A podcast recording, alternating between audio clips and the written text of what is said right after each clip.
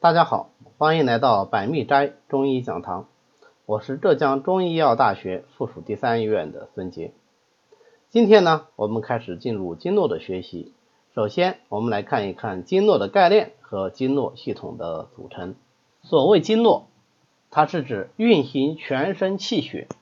联络脏腑、形体、关窍，沟通上下内外，调节体内各部分的一种特殊的通道，是人体结构的重要组成部分。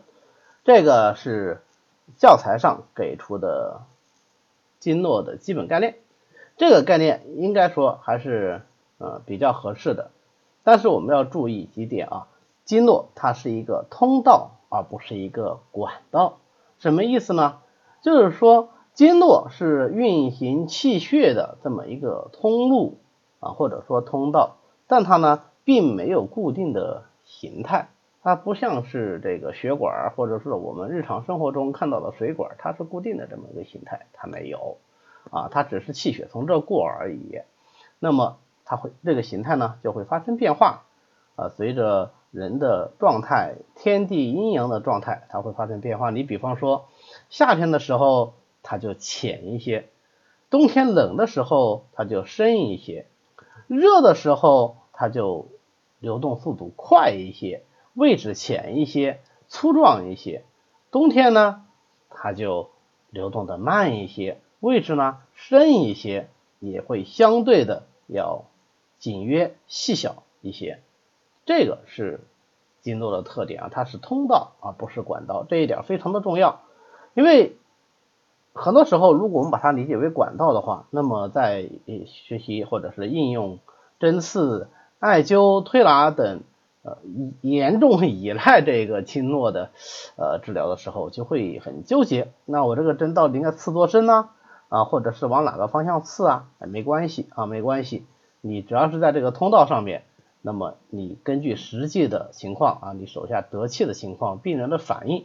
啊，来看应该是刺多深，但是大的原则啊，就是我们前面讲的这个天气寒热、阴阳，当然包括人的状态啊。你看，如果说人非常的兴奋，那么他的气血就涌动，它就快，它就浅；如果人非常的抑郁或者说虚弱，那么他气血就深就慢啊。这个大的规矩是这样子。那么经络呢，又各有不同。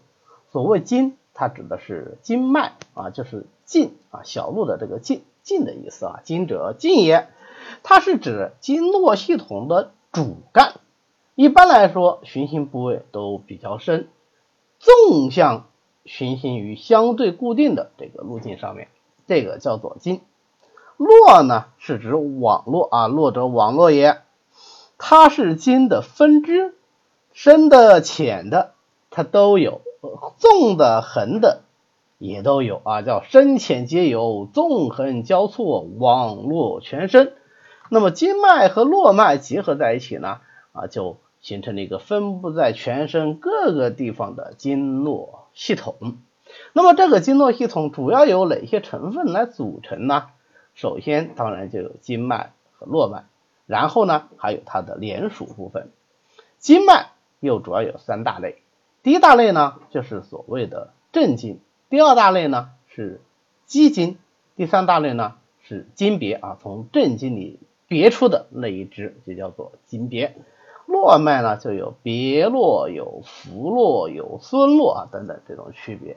连属部分呢有与十二经脉跟自己脏腑直接相连的，这个叫做属；十二经脉与各与其相表里的脏腑相联系的，这个叫做络。同时，它向外还要外连筋经、皮部啊，这个是络属系统。那这样的话，我们整体来看一下啊，这个经络系统的组成。首先，我们看经，经呢包括十二正经、七经八脉、十二经别。所谓十二正经呢，指的是六脏六腑相对应的。十二条主要的经脉啊，因为这个十二经脉特别重要，所以我们也叫它十二正经啊。我们一般讲的经穴啊，穴位都是分布在这个十二正经上的，分布在十二正经上的穴位，我们叫做经穴。那么十二正经的主要作用是什么呢？它是气血运行的主要通道啊。我们后面会讲到这个经脉的循行和交接，那么主要也就是指十二经脉而言的。我们讲到这个营气啊行于脉内，嗯，昼夜行五十度，那它也是指行于十二经脉而言的。那么经的第二大类呢是奇经八脉，奇经八脉它是指的与十二经脉不同的啊循行于人体的八条主要经脉，因为它不与脏腑相络属啊，没有直接的对应关系啊，并不是说它不通过脏腑啊，它没有直接与脏腑有这个相对应的这种关系啊，所以我们叫它奇经八脉。这个奇经八脉的主要功能呢是统帅、联络和调节十二经脉。十二经脉打个比方来说，就仿佛是沟渠和河流；奇经八脉呢，就仿佛是沟渠和河流上的水库、湖泊。那么，当十二经脉里面的气血充盈的时候，它冲溢而出，就灌注于肌经八脉。啊，当十二经脉气血相对不怎么充盈的时候，肌经八脉的气血呢，也会反过来帮助十二正经啊，它有一个调益气血的作用在里头。肌经八脉呢，是基本上没有穴位的，没有自己经脉上的穴位的，只有两条经例外，就是任脉和督脉啊，任督二脉是有经穴的，呃，其他的六条奇经八脉都没有这个穴呃穴位。所以，我们把有穴位的这十二条正经和任督两条奇经合在一起，我们叫十四经啊。这十四经是有经穴的。那么第三个呢是十二经别。十二经别是指从十二经脉里面别出来的正经。说起来是十二经别，但实际上啊，因为有的时候一条经它不只有一个别出。它可能有一别、二别、三别啊，它可能不止一条，所以如果你一定要去数呢，它可能不止十二条，但是我们一般就称它为十二经别，不管你这条正经是别出了几条经别啊，都算一条，合在一起十二经别。那么这三个呢合在一起，我们把它叫做经脉。络脉呢，主要是包括十五个别络，别络是指从。表经到里经，或者从里经别出到表经，以加强表里两经在体表的联系的啊，这个叫做别络。那么我们十二正经相互表里，于是呢就有十二个别络，对吧？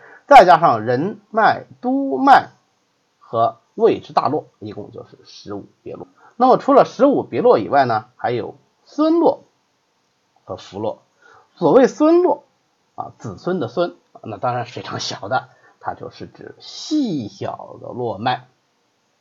所谓浮络呢，它指的是浮现于体表的络脉啊，就是我们肉眼能够看得到的这些络脉啊。有时候你看，我们看手掌上啊，有时候呃大腿内侧啊，你可以看到有一些细小的啊这种红色或者紫色的这个络脉，哎，这个它就是所谓的浮络。十五别络、孙络、浮络。在一起啊，就是络脉的主要组成部分。